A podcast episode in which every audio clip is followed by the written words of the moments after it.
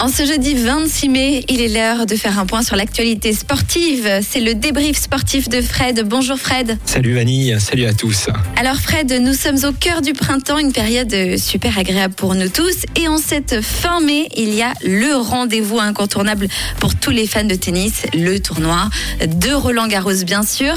Tournoi qui a débuté dimanche dernier. Oui, et le moins qu'on puisse dire, c'est que l'édition 2022 du tournoi parisien s'est ouverte dans une ambiance vraiment festive et on en avait besoin parce que après deux années marquées par le Covid, le retour à la normalité fait du bien.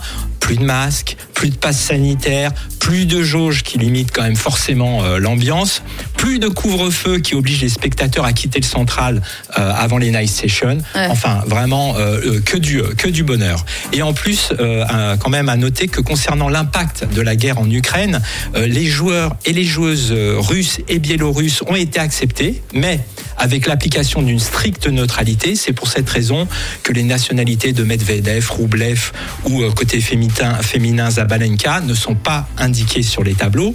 On s'attend cette année à un très gros succès euh, populaire et on devrait peut-être atteindre la barre des 600 000 personnes lors de la quinzaine.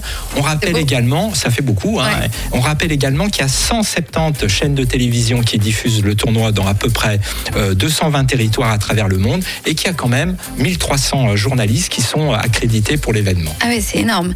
Bah, justement, hein, le tournoi de Roland Garros, c'est aussi du coup une sacrée entreprise avec beaucoup, beaucoup d'argent en jeu. Oui, ça on le sait pas toujours, mais c'est une sacrée boîte. Hein. C'est 300 millions de, francs de chiffre d'affaires, essentiellement réalisé avec les droits de télévision euh, qui pèsent un peu plus que la moitié. Le reste, bah, c'est sponsoring, billetterie, euh, grand public et merchandising. Il y a quand même euh, pendant la quinzaine plus de 8700 personnes qui sont nécessaires pour faire tourner un peu la boutique, hein, dont 300 arbitres, dont plus de 250 ramasseurs de balles, un job en or à Roland Garros, c'est bien sûr cordeur de raquettes. En 15 jours, 4500 euh, raquettes sont cordées, euh, ce qui représente quand même 53 km de cordage, ce qui ah, est pas mal. Et pour compléter les équipes, il y a aussi des faucons.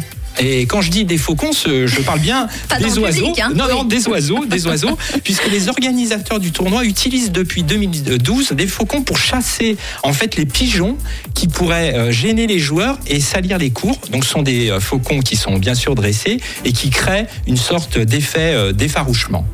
et puis, il y a bien sûr, on parle argent, donc il y a aussi les primes qui sont versées aux joueurs et aux joueuses. il n'y a pas la crise hein, à Roland Garros, 43 millions de, de gains. Le vainqueur du simple messieurs et dames reçoivent la même somme, 2,2 millions d'euros. Et euh, c'est l'égalité salariale à Roland Garros date de 2007. Et euh, le, perdant du premier tour euh, gagne quand même 62 000 euros. Et puis un petit dernier chiffre, ça t'intéresse ah Allez, on y va. et bah écoute, une tonne, c'est quoi? Bah, C'est une tonne de banane qui est le fruit le plus consommé par les joueurs et les joueuses pendant le, le tournoi. Ah bah voilà, j'adore apprendre tout ça. c'est suffisamment rare en tennis pour le souligner, mais cette cette année, nous avons le droit à un changement dans les règles de jeu. Oui, parce que le tennis est un sport ultra conservateur et pour faire bouger les choses, les lignes, c'est pas, c'est pas toujours facile.